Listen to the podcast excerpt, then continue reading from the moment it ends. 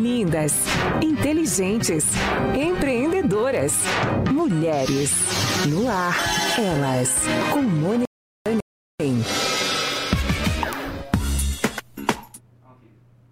Olá, pessoal, bem-vindos a mais um Elas na Pan com Mônica Gunning. Sou Mônica, maquiadora empresária na cidade há 30 anos. Eu estou hoje aqui, como sempre, com a nossa cadeira física. Eh, opa, fixa! nossa jornalista, Bárbara Gunning. Olá, Barbarella. Olá, olá. Sempre um prazer estar aqui hoje falando de um tema tão importante para a sociedade atual. Exatamente. Estamos aqui também com a nossa advogada, doutora Talita Ruda. Muito obrigada, Talita, pela sua presença. Olá. Olá, eu é que agradeço esse convite novamente para falar de algo tão essencial nesse mês, principalmente, né? Obrigada pelo convite. Exatamente. E a nossa convidada de hoje, que vai falar, gente, sobre saúde mental e prevenção ao suicídio. Sim, nós estamos no Setembro Amarelo e para falar sobre ele, doutora Maria Agda, psiquiatra com residência especialista na área, né, em psiquiatria. Ela atua no consultório é, do qual é proprietária e também na esfera pública. Doutora Maria Agda, muito prazer tê-la aqui com a gente. Muito bem-vinda. Muito obrigada, Mônica. Boa tarde a todos e aos ouvintes. Agradeço muito o convite e a oportunidade única de falar sobre esse assunto, que, como vocês já colocaram, de extrema importância. Exatamente. Doutora, nossa pergunta inicial do Ela sempre é: toda trajetória profissional pressupõe uma trajetória pessoal que antecede, né? Como foi a da senhora? Conta um pouco da sua história, de como chegou à profissão. Ok. Então, a questão da medicina veio muito cedo, logo na infância, e a questão da saúde mental, depois, num segundo momento, eu refletindo por que, que eu escolhi psiquiatria, eu acredito que houve muita influência de familiares, né? Eu tinha familiares da área da enfermagem, que trabalhavam já com saúde mental, e tinha profissionais da área da psicologia. Hum. Então, hoje eu percebo que acabou tendo essa junção, né? A área da saúde mental mais voltada para a enfermagem junto com a psicologia. E durante o meu curso também de faculdade, minha irmã, que fazia faculdade junto comigo, estava no curso de psicologia. Então, teve muita influência. Eu sou apaixonada pela psicologia, adoro trabalhar em parceria, né? Com as colegas. Então, eu acredito que tenha sido esse o, o, meu, o meu direcionamento para a saúde mental. Você é daqui de Maringá mesmo, doutora? Veio de onde? É, Como... É, minha cidade natal é Santa Rita do Passa Quatro, estado de São Paulo, próxima cidade de Ribeirão Preto. Certo. Aí eu fiz minha residência em Franco da Rocha, no Juqueri, Nossa. na Grande São Paulo, onde foi uma escola bem né, intensa. A gente vê De alta complexidade, exato, né? Exato. Vemos muitos casos, muitos casos graves. Então, foi uma formação bem consistente. E depois percorri algum, algumas cidades do interior do estado de São Paulo, Paulo, etc. Depois casei, acabei indo para a França, morei um período na França, mas é, nessa época eu não cliniquei, porque eu estava acompanhando meu esposo. Depois retornei para o Brasil e vim para Maringá. Então, em Maringá eu estou há oito anos. No exterior, na Europa especialmente, não se pode atuar na área sem uma. Tem alguns pré-requisitos, né, para que você consiga. Exato. Eu fui é, é, decorrente a uma transferência do trabalho do meu esposo e lá nós ficamos apenas dois anos ah, e sim. não deu tempo nem de eu fazer uma validação, né, que a gente fala, validação de currículo, prova de título, etc. Né? E a intenção era, já era voltar. Sim, então não havia porquê, assim, né? Uma experiência de vida excelente, traz uma bagagem muito enriquecedora à cultura, né, europeia. Sim, sem eu agradeço a oportunidade que eu tive. Foi Imagino. Excelente. Doutora, mas fala um pouco é, para gente sobre o que é o pensamento suicida. É uma doença? Exato. A gente não pode colocar como doença por definição, mas sim como um sintoma agudo de uma doença mental grave. Existem várias doenças mentais que podem ter esse sintoma, né, que é o pensamento suicida e depois o ato em si. É, os mais comuns, né, eu acho que a maioria dos ouvintes já devem ter tido contato, que é o quadro de depressão. Ah, no caso, os graves, né, de quadro de depressão ou pensamento suicida, ele vem é, de maneira bem intensa, a pessoa fica muito comprometida, ela realmente tem todo um viés de, de visão sobre o futuro. Então, assim, é um sintoma qual ela não tem domínio nenhum, ela realmente fica incapacitada de ver luz no fim do túnel, ela fica com muitos sintomas negativos, né? Ela fica, ela não consegue ver nada do lado positivo, por mais explícito que seja. Aí a gente vê uh, o quão forte é esse sintoma de uma doença onde a pessoa não tem domínio nenhum sobre ele. Eu acho importante frisar isso, de que é uma doença é, porque muitas pessoas acabam achando que é falta de Deus, Frescura. que é falta de força de vontade. E não se trata disso, né, doutora? Então, dentro da saúde mental, existe muita pouca é, informação técnica para a população em geral. A, a medicina, ela por si só também já tem um pouquinho de eu não sei se a palavra preconceito é ideal, mas, mas a gente, sim, na nossa é. formação, é. a gente já percebe que são poucos os colegas que optam né, por fazer a psiquiatria. É, quando a gente tem um hospital geral, são poucos os hospitais que aceitam a ala da psiquiatria, né, de enfermaria. Então, sempre foi um pouco segregada. Né? E isso contribui para essa falta de informação técnica da população em geral. Então, hoje em dia, você tem muitas, muitas pessoas lidando com muita facilidade das, das doenças comuns, pressão alta, diabetes, colesterol, e a saúde mental, que são doenças extremamente comuns, tão quanto essas que eu citei, o pessoal já tem muita aversão. Talvez porque sejam mais exatas também, né? O universo é, individual, né? Eu acho que a mente de cada um é uma coisa tão vasta, tão complexa e tão única, né? Que deve ser difícil realmente você ministrar o ativo certo, na quantidade certa e tudo mais, né? Sim, mas como a gente está falando do nosso principal órgão, que é o cérebro, a importância que as pessoas deveriam ter e até uma certa familiaridade com isso deveria haver, né? De maneira mais natural. Mas é uma questão histórica, né? é, esse contato mais distanciado da saúde mental, mas que com o decorrer dos anos isso está sendo né, cada vez mais é, divulgado e as pessoas estão começando a aceitar melhor algumas informações e tirando velhos conceitos sobre os assuntos, por exemplo, esse do suicídio, que é realmente um sintoma agudo de doença mental grave na sua grande maioria dos casos. Consequentemente, ele é tratável, então ele é evitável. É, tem, tem alguns colégios agora que eles estão dando um pouco de atenção para isso. Deveria dar mais, né? Mas eu já ouvi alguns que têm, por exemplo, é, disponibilidade para dar apoio psicológico, se tiver é, necessidade. Tem uns que têm meditação. Meio claro que assim são bem específicos, né? Os colégios que com, conseguem colocar isso na grade e tudo mais. Mas eu acho muito interessante estar trazendo isso já para as crianças, né? Porque era algo que já deveria ser tratado há muito tempo questão de saúde mental. Até porque tem índice de suicídio adolescente, infantil. É, infelizmente, um dos picos é entre 15 e 29. Mas na prática clínica, você acaba vendo até idade, idades inferiores, com frequência, abaixo de 15 anos, com pensamento suicida. Então, acho que vocês devem ter visto, infelizmente, com uma certa frequência, a questão da autoagressividade, que é a mutilação. Sim. E esse é um dos sintomas que a gente tem que ficar em alerta para o pensamento suicida. Então, na clínica, na prática do dia a dia, quando você recebe um adolescente que já tem esse histórico, é, obrigatoriamente você tem que investigar se ele também está tendo pensamento suicida, porque é um indício Entendi. muito forte. Para vocês verem, a, os casos são muitos né, de, de automutilação e, e, na sua grande maioria, vem acompanhado de pensamento é, suicida. suicida. Doutora, e qual a incidência de suicídio? Existem subnotificações? É subnotificado isso ou é então, é traduzido? É, a literatura hoje fala assim. É, no Brasil, nós estamos com 14 mil suicídios em média num ano. No hum. mundo, é um suicídio a cada 40 segundos. Então, é algo absurdo, alarmante, de saúde pública, que realmente tem que ser visto por um, de um outro prisma, sem preconceitos, né?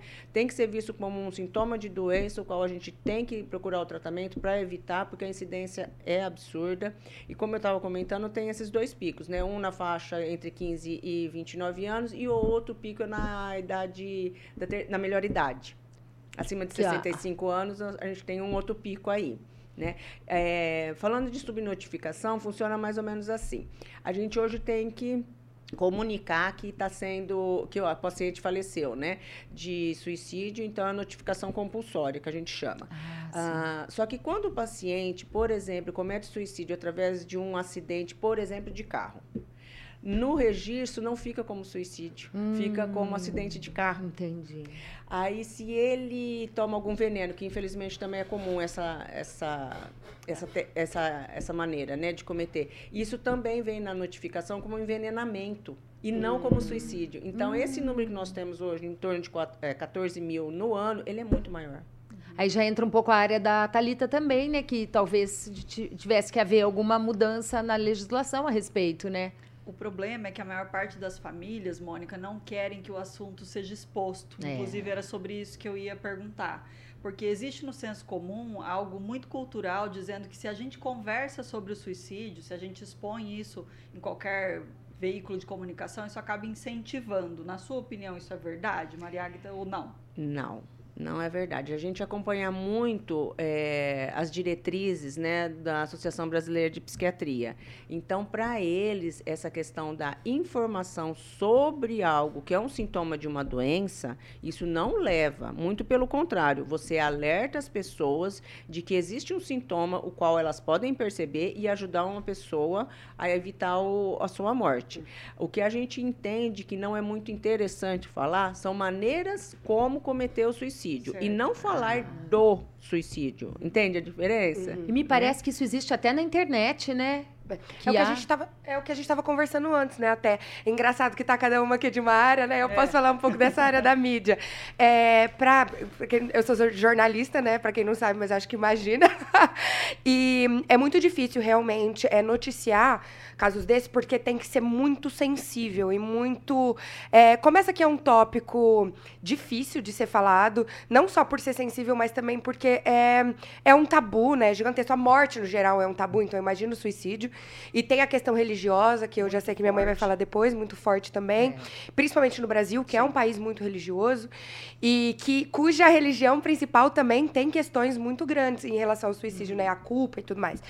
E quando eu morava em São Paulo, tinha um índice muito grande de suicídio no metrô. que as pessoas pulam no metrô, né? No metrô. E se não me engano, era tipo assim. Três por dia, um negócio muito grande, Meu muito Deus. alto. Então, É. obviamente, é no- subnotificado, porque a gente não fica é, sabendo. É porque, tipo, sabe quando faz aquele barulho e para o metrô e fala, ai, tá arrumando? Às vezes é isso, entendeu? É que não pode falar. Mas, é, e aí é justamente, é muito difícil é, para a mídia mesmo, para os profissionais saberem como falar isso. Mas eu acho que uma boa ideia seria, seria não falar como, né? Falar, olha, tem tantos suicídios é, por dia no Brasil, alguma coisa assim. E logo depois inserir, tipo, instruções de observação. Por exemplo, o que você deve observar para tentar prevenir? Porque existe prevenção. Eu acho que isso é muito difícil. Porque a gente fala, existe prevenção, tá? Mas como? Como que eu posso ajudar essa pessoa? Como que eu, o que eu posso fazer? O que eu devo observar? As pessoas não sabem. Só pensam, até porque muitas vezes é aquela pessoa animada, feliz socialmente. E aí, quando, quando elas, né, enfim, Várias Exato, comete, comete suicídio. Muitas vezes as pessoas ficam, gente, o que aconteceu? Mas talvez se a gente soubesse observar, é, poderia ajudar né, essa pessoa de alguma forma. E existe, tipo, essa ajuda de forma não profissional, porque é tão difícil saber como ajudar sem atrapalhar, sabe? Sem Não, querer. Com certeza, né? As pessoas mais próximas, que a gente vai chamar de paciente, né? então, a Sim, pessoa claro. que tem o pensamento suicida, que comete, é, a gente tem que entender que nós estamos diante de um paciente, Sim, né? sim. Com sintoma agudo de transtorno mental grave. Quando você colocou esse exemplo de que a pessoa estava numa festa, estava bem, e no dia seguinte ela cometeu suicídio, todo mundo fica muito assustado, porque ela, entre aspas, não sinalizou nada. Ah, quando a gente estava falando das doenças mais comuns de que tem o sintoma pensamento suicida, a gente não pode esquecer do transtorno afetivo bipolar. A incidência dentro desse quadro ela é altíssima. E o transtorno bipolar ele tem, óbvio, esses, esses, essas diferenças de humor. Né? Um dia o paciente está extremamente bem, eufórico, participando de festa, super animado. No outro dia ele acorda extremamente depressivo, já com pensamento suicida. É porque a fase de depressão e a de mania, né? Exato. Então, Que- na que mania, ele estaria eufórico, né, na festa, e depois, no dia seguinte, acordando extremamente depressivo.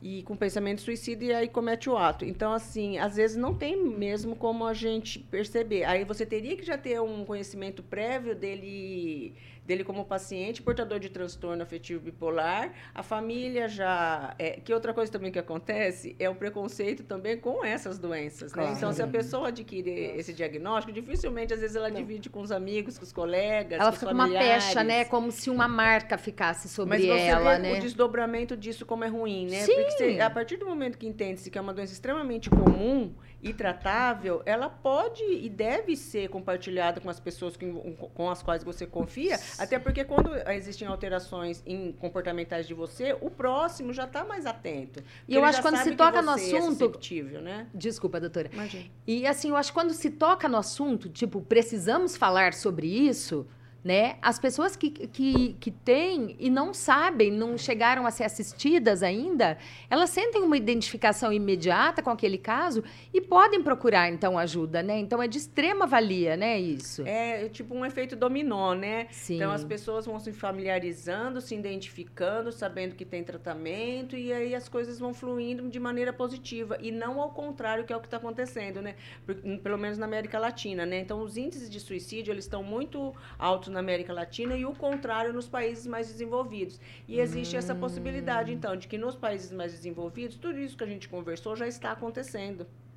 E aqui a gente ainda está um pouquinho nessa fase ainda do tabu, de não falar a respeito, e aí isso vai não, dar os aqui, desdobramentos negativos. E né, eu acho que faz todo, do caso. faz todo sentido, assim, países subdesenvolvidos terem índices o altos. índices altos. Claro. Porque não é só uma questão de doença. O que, o que causou essa doença? Tipo, a, a, gatilhos, né? Até, exato, gatilhos. Entre eles, gente, fome, pelo amor fome, de Deus. Desemprego, fome, endividamento, desemprego. né? Exato. E, por Tem exemplo, não só você passar fome, sociais, imagina né? você passando fome e seus filhos Com também. Certeza. Então, né, esses são motivos muito sérios também. É, que... é, importante a gente entender que dentro da saúde mental, a grande, grande maioria dos diagnósticos, né, eles são de origem multifatorial. Então, a etiologia ela é multifatorial. E aí entra tudo isso, né, as questões socioeconômicas, culturais, uma herança genética, questões biológicas, histórico de vida, traumas, Doutora, conflitos. É, há maior incidência em usuários de droga também, né? Eu acho que é importante a gente falar sobre isso, né? Porque a gente, ah, maconha nem é droga, não é. Não, depende. Se a pessoa tiver uma predisposição para uma doença emocional, ela é um gatilho perfeito, não é? Então, a gente tem que sempre entender né, que a, a, na medicina existem alguns protocolos. Então, a gente segue a classificação internacional das doenças, que é a CID-10 no momento, já até saiu a 11, nós estamos agora se atualizando. Mas, enfim, dentro dessa CID-10, que é então uma classificação internacional de doenças, existe o transtorno mental de comportamento decorrente de uso de cannabis. Então, é um consenso né? De que a substância ela pode não só fazer uso nocivo, como causar dependência. E, a, e, as complicações está lá, né? O quadro depressivo, o quadro psicótico, tudo desencadeado pelo uso do cannabis. Óbvio que há o, outros fatores para que aquele paciente tenha e o outro não, Sim. né? Mas é indiscutível a questão do vício que ocorre né? E complica muitos casos, inclusive os quadros depressivos, porque sendo ela um depressor do sistema nervoso central, um paciente depressivo que usa, ele acentua. Essas funções psíquicas para rebaixar. E aí o pensamento suicida ele pode vir com mais intensidade. Ele se afunda mais. Exato. Seria isso, né? Exato. E levando assim um pouco para um outro lado, Maria Águida, é, existe um crime no Código Penal que chama instigação ao suicídio. Uhum. E eu me preocupo muito com isso porque é muito difícil você conseguir delimitar quem é um instigador e É ajudar verdade. a pessoa que é refém desse instigador. Você teria assim algumas, algumas dicas para passar para as mães e pais poderem monitorar os seus filhos e verificarem se tem amigos que são tão tóxicos e perversos a ponto de chegar a uma coisa assim? Então, na minha prática com criança e adolescente, eu vi muito isso acontecendo com a internet. E não exatamente diretamente. É, Relação interpessoal Exato. mesmo, filho. Na internet, infelizmente, tem muita coisa com esse tema, inclusive ensinando como fazer. Né? Houve uma época, acredito que há cinco anos mais ou menos, tinha a baleia azul, não sei se Ai, vocês sim, recordam, que foi sim. um, uma epidemia né, de casos, foi De gravíssimo. automutilação, Exato, né? e, e de tentativa de Aham. suicídio, com alguns, com alguns óbitos nessa faixa etária de criança e adolescente. Então, assim, ah, eu acho que identificar o amigo mais próximo é mais fácil do que monitorar a internet. É. Então, os pais teriam que tomar muito cuidado realmente com o que essa criança ou esse adolescente está vendo na internet, né? E, e, atenção sempre à mudança de comportamento. Mudança de comportamento, mudança de humor. Se tem alguma alteração nesse adolescente ou criança, a gente tem que entender o que é e de onde está vindo. Então, tomar cuidado com a correria do dia a dia e prestar bastante atenção nessas crianças e adolescentes. Na dúvida, conversar com a escola, porque a escola passa muito tempo com criança e adolescente, eles também percebem essas alterações. E às vezes também na correria da escola não comunica os pais, mas se eles acabam conversando, um levanta um, um sinalzinho pro outro. ali, Olha, né? realmente eu tenho percebido que está tendo algumas alterações de comportamento, tipo isolamento, é, tipo parou de sorrir, parou de conversar. Não tá faz vestindo- tarefa, tá ou vestindo no- muito no- preto, tá- baixou o rendimento escolar. Descuidou da higiene. Exato. É, São também, é. Vários, sinais que pode, qualquer faixa etária, na Aham. verdade. A gente está falando de Qualquer criança faixa adolescente, etária. mas pode ser qualquer né, faixa etária. Mas é, é de onde a gente consegue tirar os primeiros indícios, né, dessas doenças, né? E, doutora, é, você falou bastante sobre a questão da faixa etária que, em que é mais acometida, né? É, e em relação a sexo, tem uma incidência maior em homens, mulheres, trans, é, não Nossa, trans LGBTQIA a mais? Certo. Então, assim, a população é, da faixa etária, a gente então entre 15 e 29 e depois os idosos. E tem muitos casos na população indígena, muitos casos na população negra, de baixa renda, ah, na, na, na questão dos trans, né, e, e os derivados, né, e a questão eh, de pessoas separadas, ah, que não têm filhos, que moram sozinhas, ahn, pessoas com dificuldade financeira importantes e também pessoas que tiveram suicídio na família. Então é uma cartela, né, de, de O abuso sexual também, ah, né, doutora? também, É exato. né? Que entra como trauma, né, Ah, de infância sim, e adolescência. É, infelizmente é muito comum a molestação, né?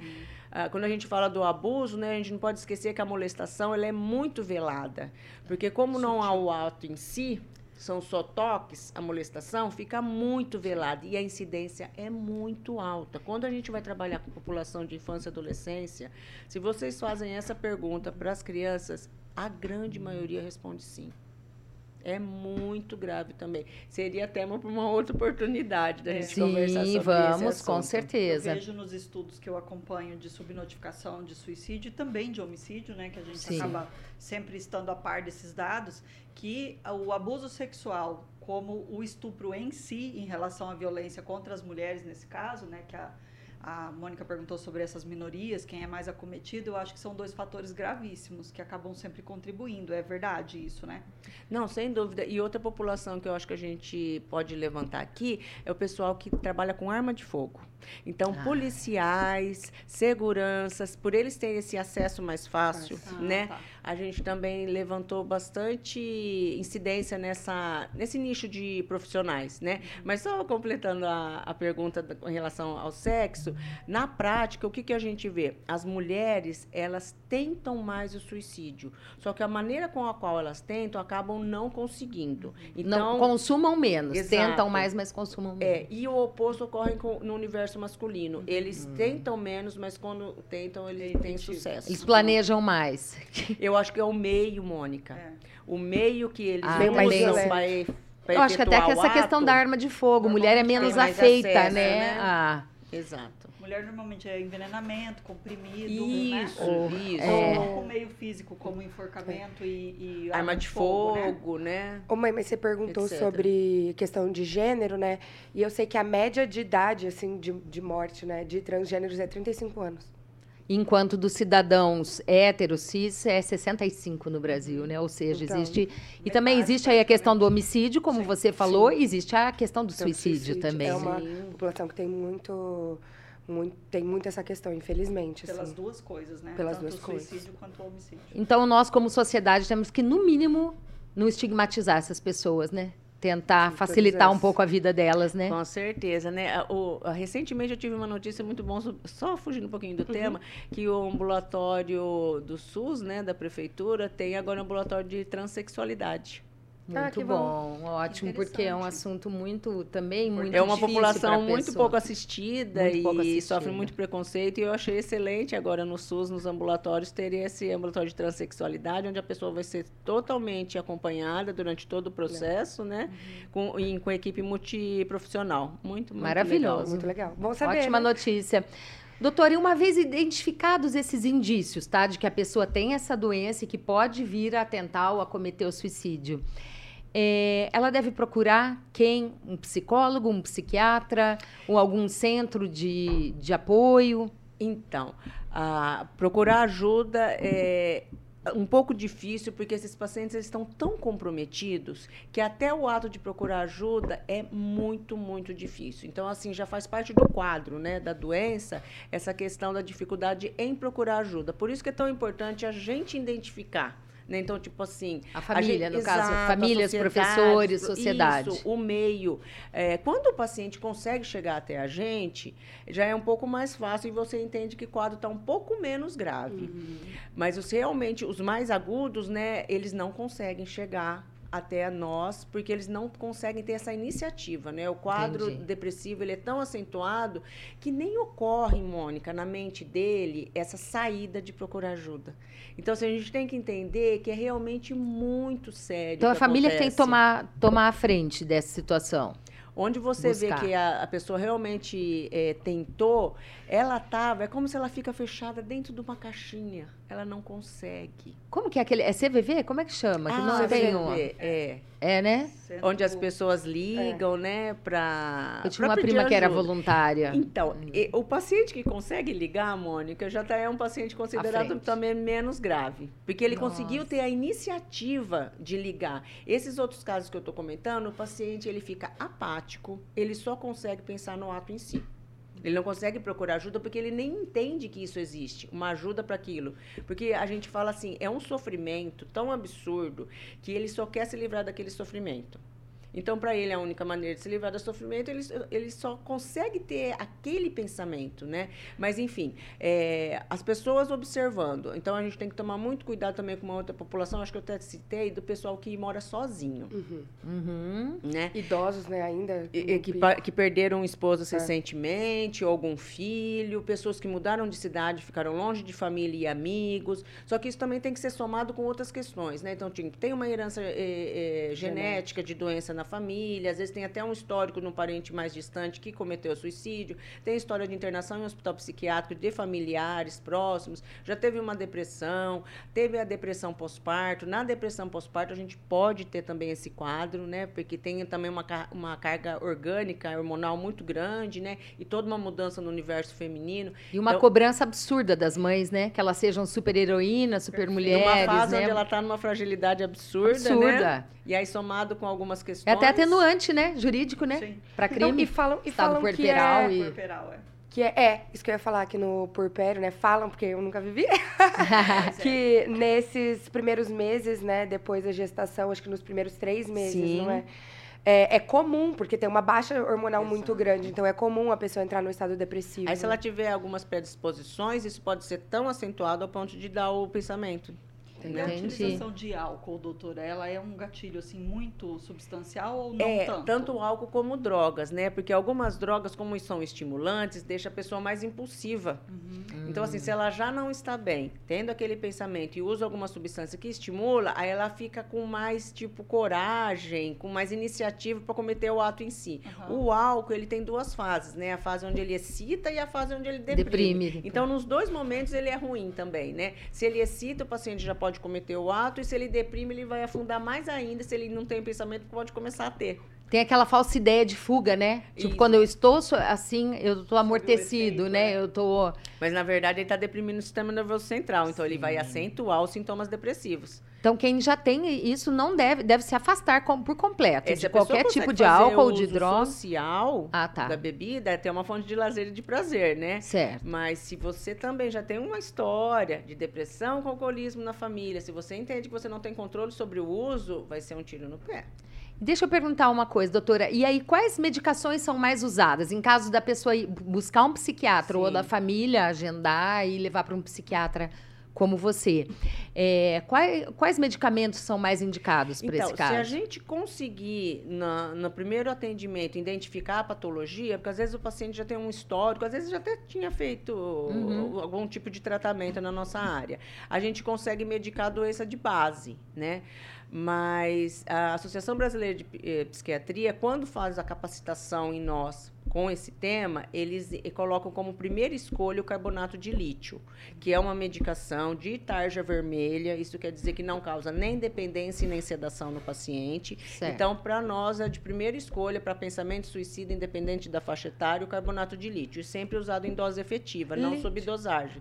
Tipo, Ah, um por tá. dia não faz efeito. E na grande maioria das vezes a gente não associa com antidepressivo. É ele isolado em dose efetiva. É e faz depois uma- uma- uma- um monitoramento com exame sanguíneo para ver o nível terapêutico. É extremamente eficaz. Na prática, você vê um sucesso muito significativo. Lítio Mas- é o tratamento para TAB também, não é? Sim, até porque a grande maioria dos pacientes Que que, que é- têm esse fala o que é pensamento TAB, são portadores de transtorno afetivo bipolar. Bipolar. Ah, transtorno afetivo bipolar. E óbvio, entendi. encaminhamento psicológico. Sim. Né, Mônica? Ah, então tem que Porque- ser as- ah, ambas as Ah, coisas no têm que vir mínimo, né? juntas. No mínimo. Psiquiátrico e psicológico, É. para quem já apresenta esses sintomas. Então, exato, porque a gente não conversou que é uma doença multifatorial na Sim. etiologia. A medicação, ela vai pegar a parte neuroquímica do quadro. E todos os assuntos de Ah. ordem pessoal, a traumas, conflitos, Conflitos. pregressos, enfim. solidão, como Exato, você falou, todos os né? assuntos, né, que são extra-cérebro, digamos assim, que tem um peso muito forte, né, no quadro do Que- paciente, que vão ser trabalhados na psicoterapia. do coração, né, doutora? Exato. Não do cérebro. Esses Exato. precisam ser tratados Então é de extrema importância o atendimento psicológico. E a minha psicóloga, desde o primeiro momento que eu sentei na cadeira dela, e aí você vai saber é, falar melhor, ela falava assim, Bah, não tem como é, você ter uma saúde mental básica, boa, sem três coisas. Alimentação boa, exercício físico e sono em dia. E aí eu falei, pelo amor de Deus, não, tô brincando. E isso, isso é o real, assim. E infelizmente a gente vê Total. na clínica do dia a dia tantos até criança, né? Criança, adolescente, adulto, idoso fazendo uma bagunça com um essencial, que é sono, alimentação e atividade física. Que assim, não substitui tratamento, mas colabora imensamente para o resultado, né? E as, as, as crianças e adolescentes dormindo uma, duas horas da manhã, acordando 11 horas, meio-dia para almoçar e ir para a escola, é algo assim é, de um malefício. Primeiro, porque ela está em desenvolvimento, né? Então, aquilo para o desenvolvimento cerebral é, é danoso, porque está antifisiológico, né? Ela teve uma alteração do ciclo sono-vigília. E às vezes isso acontece em todas as faixas etárias, e aí você tem que ver que isso é acumulativo, né? Então, conforme vai passando o tempo, meses, meses, às vezes são anos, né? Onde a pessoa faz essa alteração do ciclo sono-vigília, isso é muito prejudicial para a saúde mental de maneira geral, em especial dos pacientes que nós estamos falando que estão com uma doença grave, com sintoma agudo de pensamento suicida. Então, colabora muito para a piora do quadro, o estilo de vida. Não E saudável. Um né? dos sintomas também é, é, pode ser excesso de sono, porque tem gente que, que opta por dormir o máximo possível, né? Já que não. Uma não forma de fuga, né? É, como sono. forma de fuga. É, tem, é, tem os dois, os dois é, sintomas, né? A questão do sono, para o paciente depressivo, ele pode ter ou a insônia, né? O qual ele não consegue dormir, às vezes está associado a um quadro ansioso, né? Que ele não consegue dormir, e tem o oposto, onde ele fica muito com a dinamia, né? Que é o termo que a gente usa, sem coragem, sem energia. Então, ele às vezes não está nem dormindo, mas ele fica na cama o dia todo. Né? Fica ali na internet, Frustrado. vendo série, coisas É, que... exato. E como uma pergunta que eu acho que é relevante para as outras pessoas que estão assistindo também, que é como a gente se blinda quando a gente está ajudando esse paciente? Porque é, Ah, é uma questão pergunta. muito complexa, porque Ótimo. você tem que ajudar outra Absorver. pessoa, mas Sem se prejudicar. é, sem se prejudicar. Como fazer isso? Como colocar esse limite, sabe? Então, se Como a gente estiver falando da população em geral, fora do- É. dos profissionais da área de Sim, saúde, pro leigo, então, né? assim, Quer a gente ajudar. vai ajudar como se a gente estivesse ajudando em qualquer outra doença grave e aguda. É tratamento médico. Então, a Primeiro primeira coisa, socorro, só que. tratamento médico. Até porque se a gente for até um pouco mais é, técnico, é, sintoma, é, quadro suicida, a gente chama o SAMU, é um 92, é uma emergência médica. Você vai para pronto-socorro. Aqui no Hum, nosso município ótimo. tem o pronto-socorro da psiquiatria no Hospital Municipal. Então, é essa na fase aguda, né? Tipo, sei lá, vou dar um, um exemplo. Você está na escola, chega no banheiro, a pessoa está lá se cortando, mas se. Cortando de maneira significativa, já com bastante sangramento, etc. É, aí você vê que aquilo é uma emergência, né? E é uma emergência de um ato suicida. Então, é SAMU 192. Em casa, se tiver um discurso muito acentuado sobre o tema também, é SAMU. Você vai para o pronto-socorro da psiquiatria, porque ali Ah, ela já vai ser avaliada e medicada. E, dependendo da situação, pode ser internada. Então, quando antecede esse momento que nós estamos citando agora, então tentar encaminhar para um psicólogo e para um psiquiatra. Quando já chegou essa fase, digamos, praticamente terminal, SAMU. Exato. Ah, em Porque como qualquer outra doença, seria. ela tem fases. Sim. Se você identifica a pessoa no começo, você até consegue fazer esse convencimento, né, de levá-la para o profissional. Às vezes você tem que levá-la para o profissional, porque como tem essa questão da iniciativa muito prejudicada e o discernimento está, né, perturbado, às vezes você tem que realmente, você liga, você agenda e você leva esse paciente. Então isso é muito efetivo, porque se você só fizer a orientação, na grande maioria das vezes Ele ele, não não, consegue. Você orienta, olha, você está precisando de atendimento psiquiátrico, procura. Ele vai concordar, mas ele não Mas vai não vai conseguir procurar. fazer. Ele não consegue. A gente não pode romantizar, então, né, doutora, como nos filmes acontece, da pessoa tá lá sobre a ponte, quase pulando, ou num parapeito de um prédio, e alguém fica lá de papinho tentando convencer de que a vida dela é muito boa, é linda e tal. O negócio é chamar o SAMU mesmo, levar para o Exato. médico.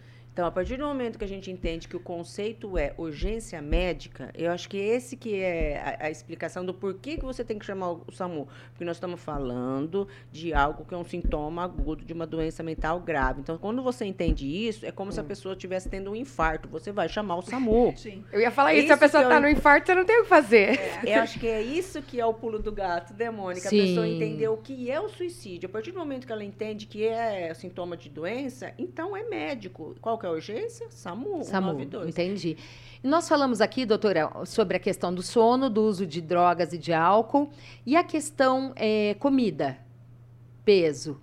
É, existem também, esse é um outro indício, alteração muito exacerbada, né, de comportamento É, alimentar, quando você né? coloca esse tema, eu penso em duas populações.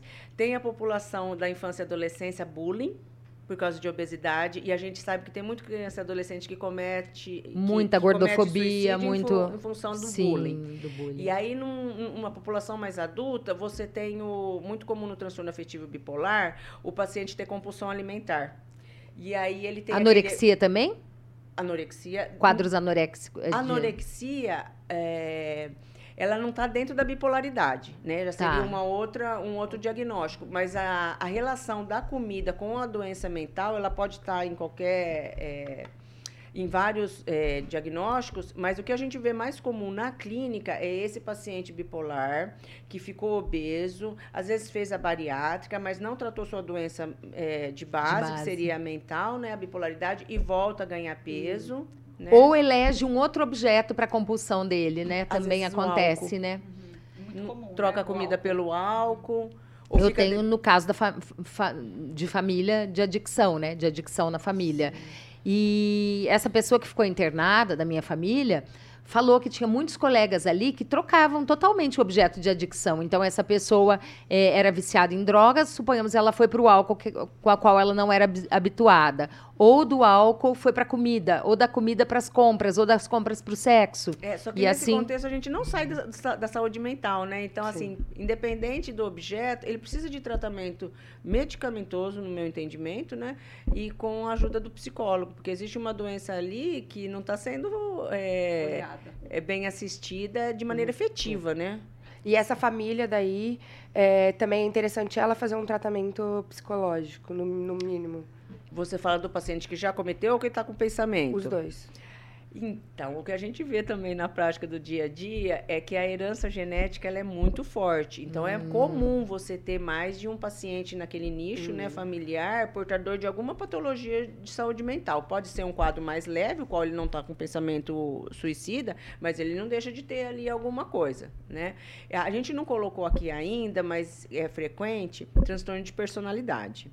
Isso é um outro diagnóstico da saúde mental que pode cursar com pensamento suicida. A gente tem o borderline, que tem, infelizmente, uma incidência alta desse sintoma, mas em contrapartida a gente tem o perverso, que é aquele que. que é a, a, a, pessoa tóxica que a gente fala, né? Que pode levar o outro a, a ficar muito mal ao ponto de ter esse pensamento suicida no desespero por causa dessa relação tóxica.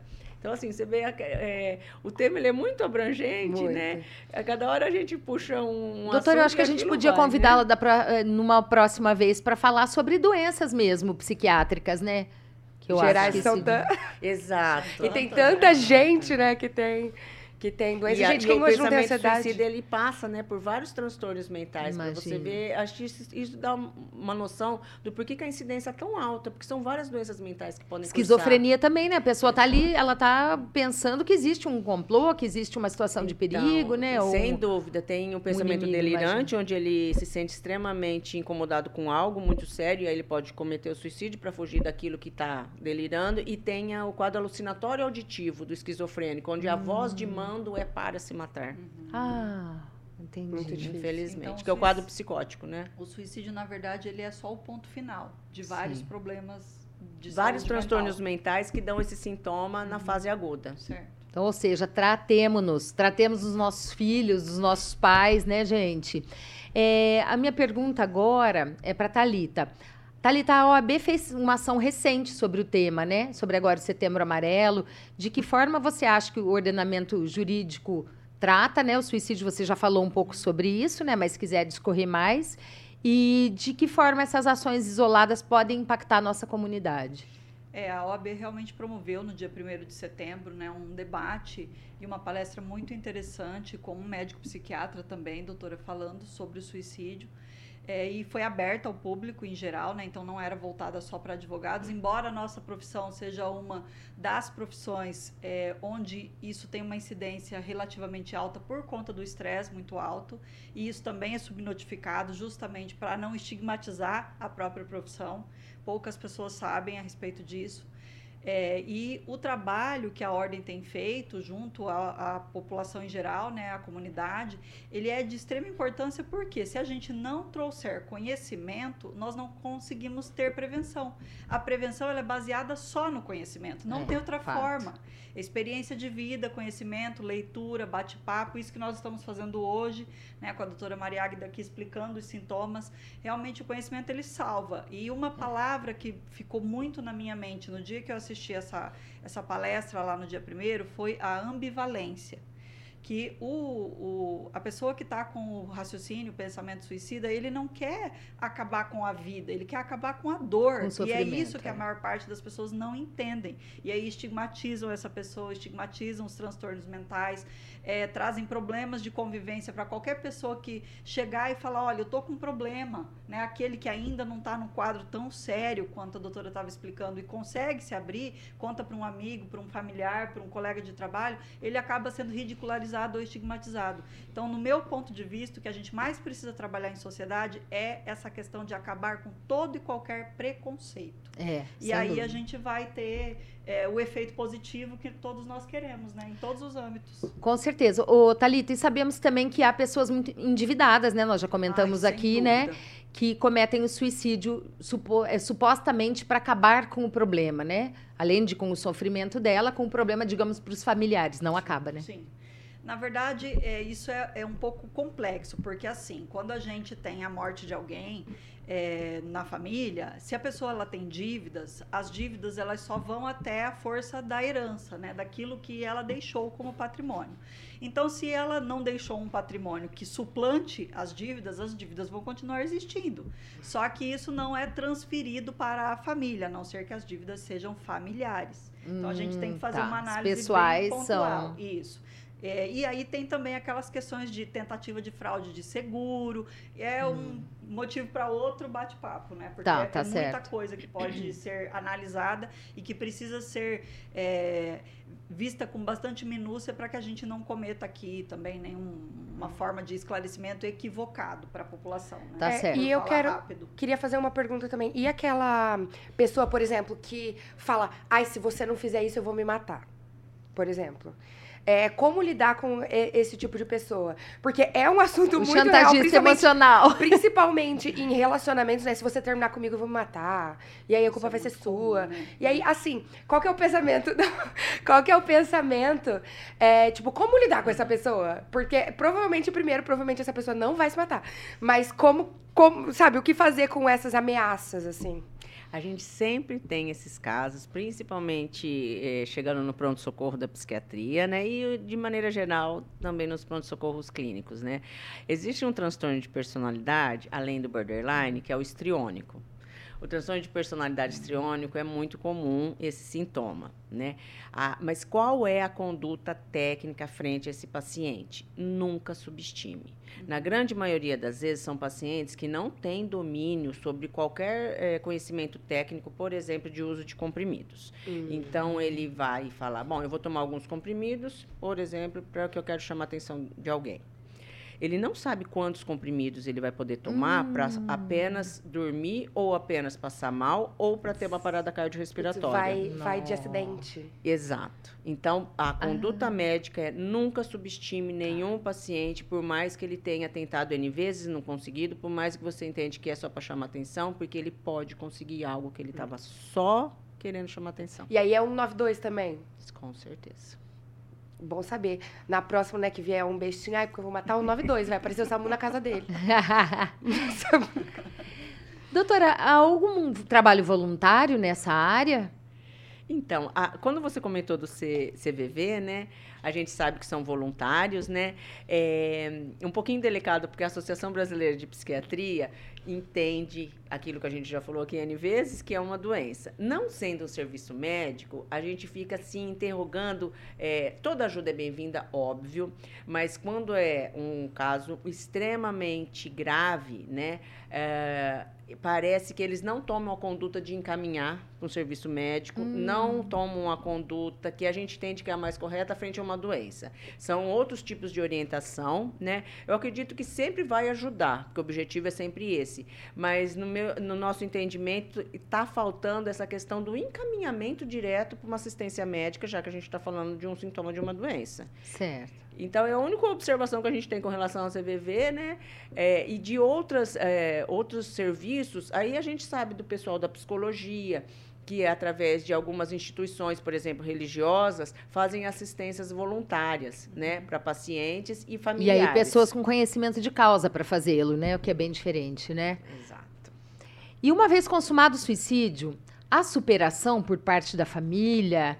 De que forma famílias carentes podem procurar buscar esse amparo, doutora? São duas perguntas, né? Sim. A primeira, com certeza, de extrema eh, delicadeza esse assunto no, no- na, na família. Acho que até por isso eles não se não expõem, né?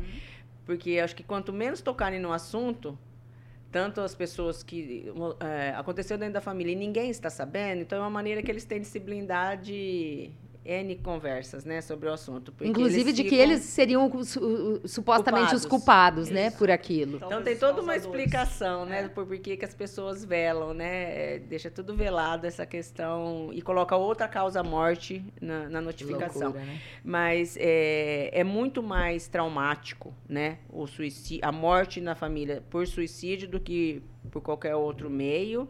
A recuperação ela é individual, né, Mônica? Cada paciente tem a sua, cada familiar tem a sua resiliência e como trabalhar ou não com aquilo. Mas de novo a gente está falando de doença mental. Se a pessoa tem um transtorno de estresse pós-traumático, que seria a morte de um familiar por suicídio é, na família, né? É, é de novo um diagnóstico onde teria que ir para a saúde mental, ou psicologia e ou psiquiatria. Porque cai de novo numa classificação. Então, a classificação internacional das doenças tem o código F43, que é transtorno de estresse pós-traumático, que é o que hum. ocorre dentro de uma família onde teve uma, um, um, ente né, que se suicidou. E a segunda pergunta era sobre. Perdão? Famílias carentes. Ah, sim. Então, o SUS, ele oferece saúde mental, né, assistência. Nós temos no nosso município o CAPES, né, que já é um serviço mais especializado, mas ah, desde a unidade básica de saúde, né, que ocorre, que tem em cada bairro do nosso município, de, na maioria das cidades do país, você tem um clínico geral.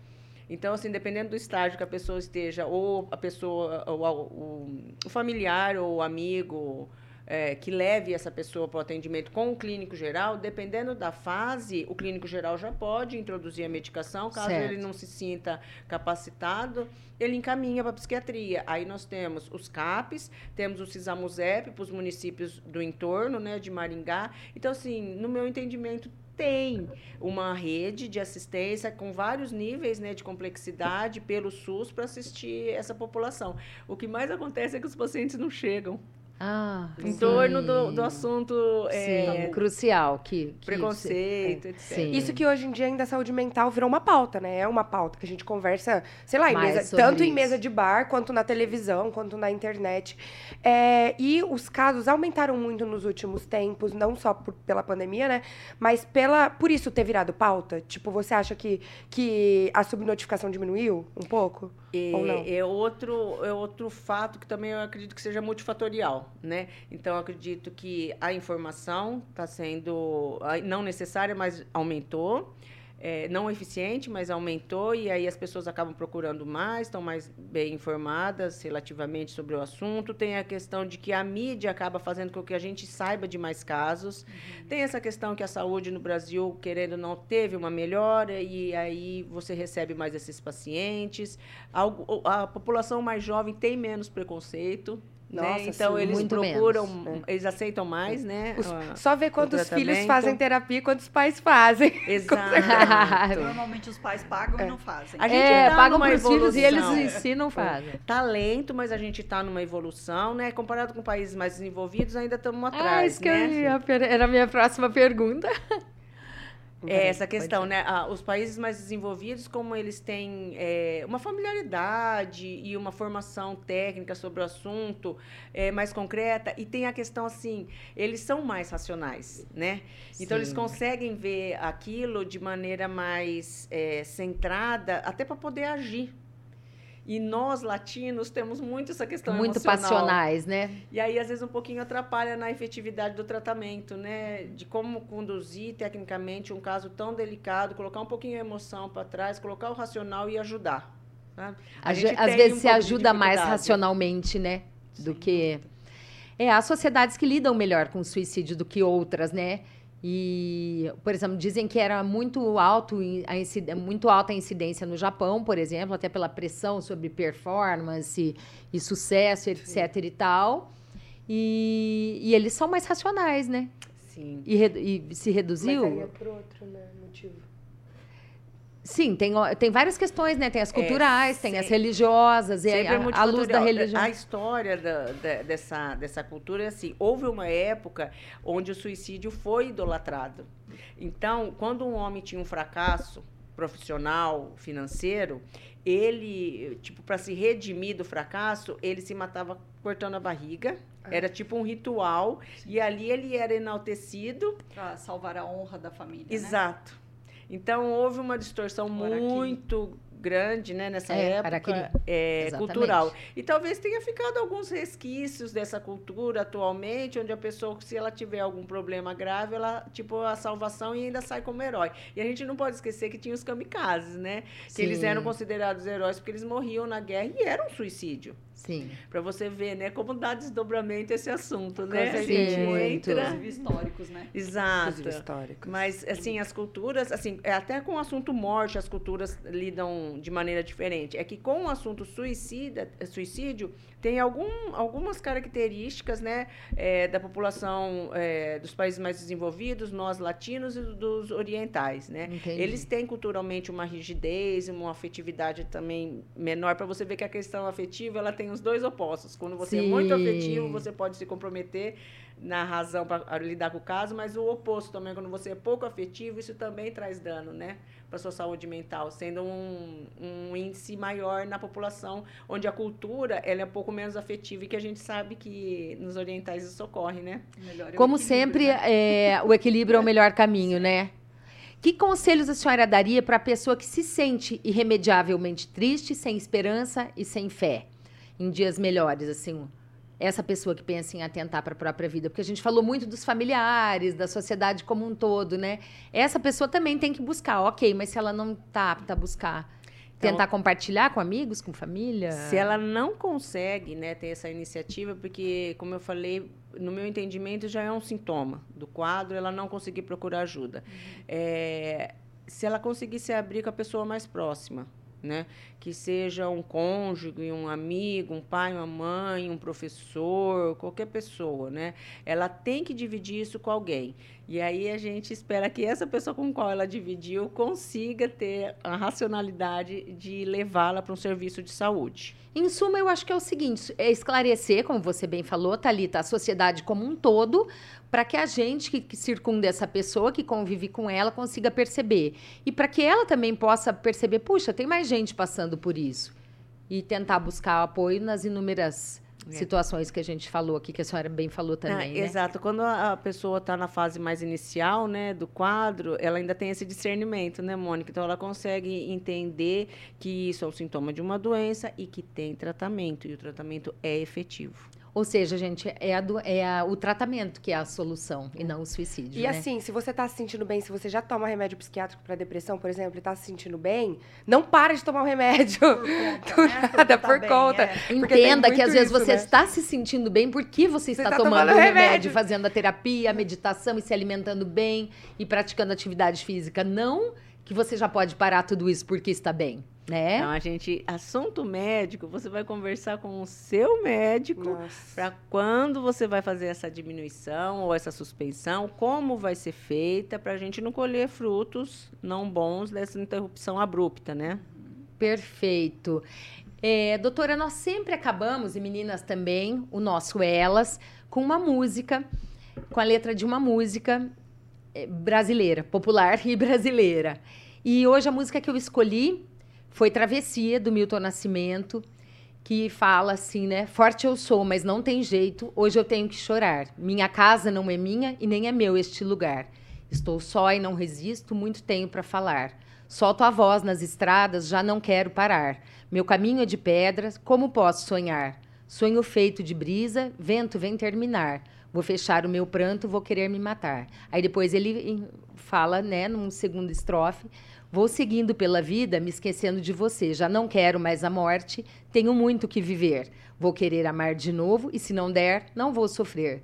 Já não sonho e hoje faço com meu braço meu viver. Então é isso, gente. Tem muita saída e a gente tem que pensar nisso, né? E buscar sempre ajuda. E temos aqui doutora Mariagda para isso, para nos ajudar. Doutora, sou infinitamente grata por essa oportunidade de ouvi-la e de trazer um pouco à luz né, um, um tema que é tão difícil.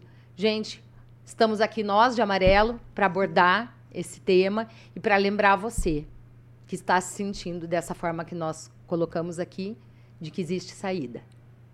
É só buscá-la, né? Muito obrigada, gente. Até o próximo Elas na Pan. Obrigada, Talita, Bárbara e, sobretudo, doutora Mariagda. Muito obrigada. Beijos.